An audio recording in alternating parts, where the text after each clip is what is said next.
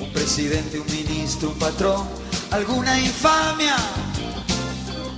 Una inflación, una traición, un corazón, algún silencio. Un horario, un trabajo, una vergüenza, mucha rabia. Rabia de un hombre común. En el post Malvinas, en 1982, volvía la música de Piero, Piero y Prema. ¿Te acordás? El mono, Alfredito. Piero con Tot, Prema. Piero con Prema. Y llegaba con un hombre común, un tema que al final decía, un hombre común tiene siempre lo que tiene que tener, ganas de vivir la vida y que se dejen de joder. En los últimos meses se escucharon promesas de hambre y miseria a través de un discurso fascista que obviamente hablaba de plan motosierra, de dinamitar el Estado y básicamente de romperlo todo. Sin embargo, nadie se enojó. Nadie, ¿eh? Hablo de políticos, hablo de periodistas del poder real. Nadie se enojó.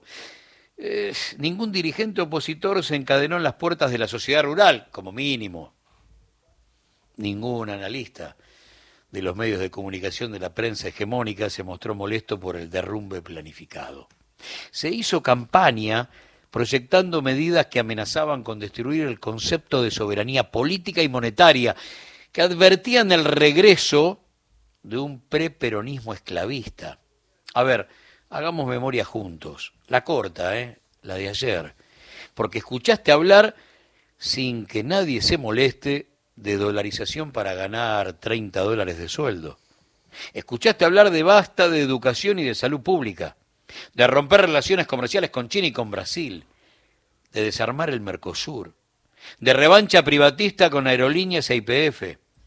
Escuchaste que hablaban de la muerte de las leyes laborales, de terminar de una vez por todas con la justicia social.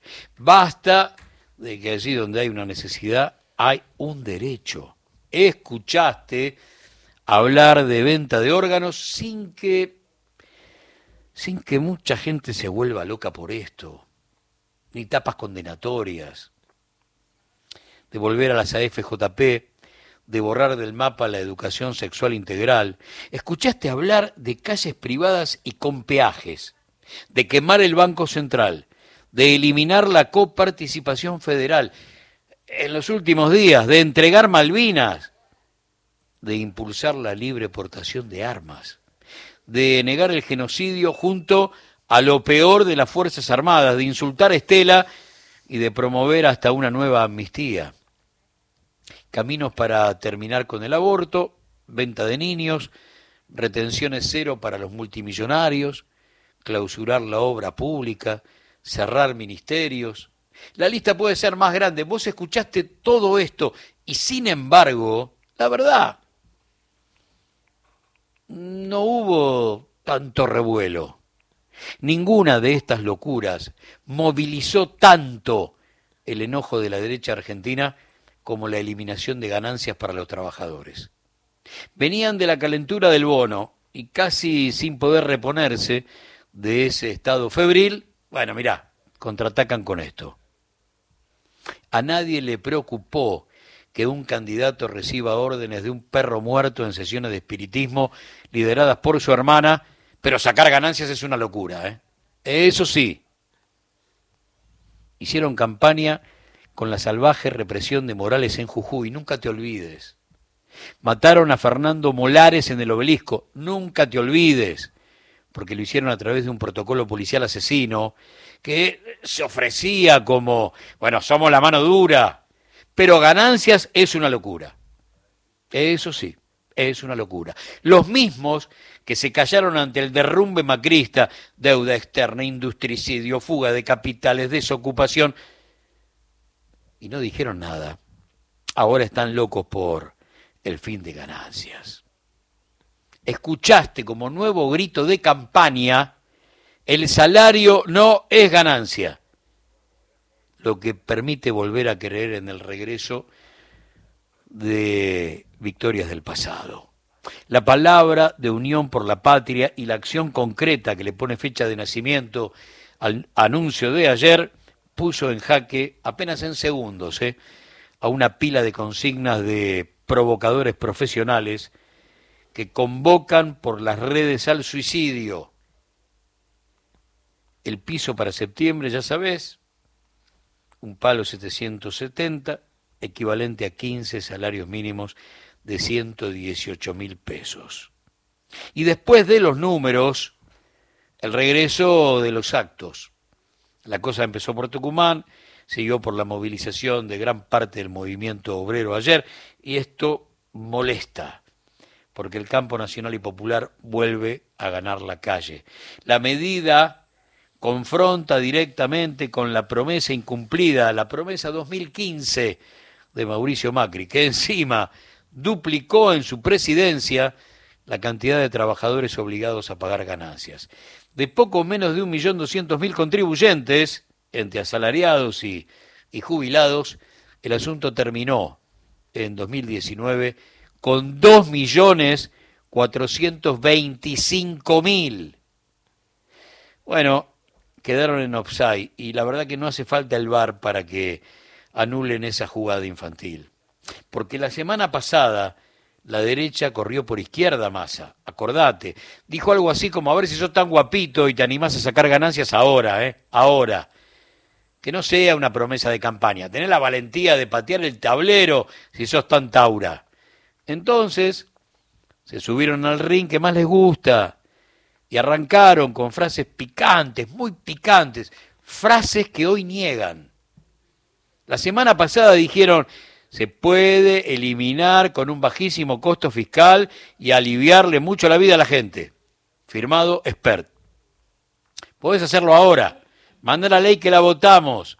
Firmado Ritondo. No dejes para mañana lo que podés hacer hoy. Ministro de Economía, Sergio Massa, ¿por qué no lo hace ahora? Usted es el ministro de Economía. Firmado Patricia Bullrich. Massa 24 horas después hará anuncios educativos y se dice que para la semana que viene va a haber anuncios para monotributistas y autónomos, pero también, también, no sé si es hoy, será en los próximos días, habrá anuncios revolucionarios sobre el IVA. Bueno, se trata de justicia, porque los salarios fueron castigados por el neoliberalismo modo Macri, por la deuda con la que Cambiemos hipotecó a tres o cuatro generaciones de argentinos, por la pandemia, por la guerra, por la sequía, por el acuerdo inflacionario con el fondo y por todos los intentos por caminos equivocados de los últimos cuatro años. ¿Qué se viene? Bueno, empezar a observar ese viejo círculo virtuoso de la economía que con un bolsillo más o menos fuerte genera aumento de la demanda comercial para que haya aumento de la demanda industrial. Con las dos demandas tengo demanda laboral. Che, es fácil. Siempre lo dijimos. Es fácil. Hay que tomar la decisión política, pero es fácil. Tenés a Massa como ministro de Economía de un gobierno votado hace cuatro años por casi 13 millones de personas jugando a favor del asalariado. Hay 13 millones de votos que lo venían pidiendo. Bueno, listo, ahí está.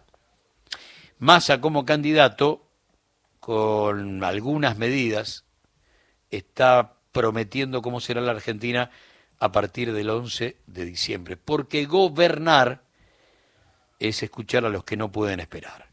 Uno tiene ganas de decir que así sea, y si no es así, obviamente, gritar más fuerte, reclamando que la promesa que la promesa se cumpla. En la conciencia de algunos, obviamente, debe estar dando vueltas el hecho de la dádiva populista. Y ahí hay una batalla cultural que hemos ganado, aunque sea invisible. ¿Quién es el que va a decir yo quiero pagar ganancias? Que arranque, ¿eh? porque tiene que ser feliz no tiene que atarse a la dádiva populista. De paso puede decir, no quiero cobrar aguinaldo, y está muy bien. Quiero trabajar más de ocho horas, y está perfecto. Puede decir, quiero que me echen y no quiero cobrar indemnización, y está perfecto. No quiero vacaciones pagas, y está muy bien. Si de esa manera está bien con su conciencia, me parece fantástico. Como sé que no va a suceder, sé también que algunas batallas culturales están ganadas y que otras, obviamente, están perdidas hasta nuevo aviso. Como diría el Tano, un hombre común tiene siempre lo que tiene que tener, ganas de vivir la vida y que se dejen de joder.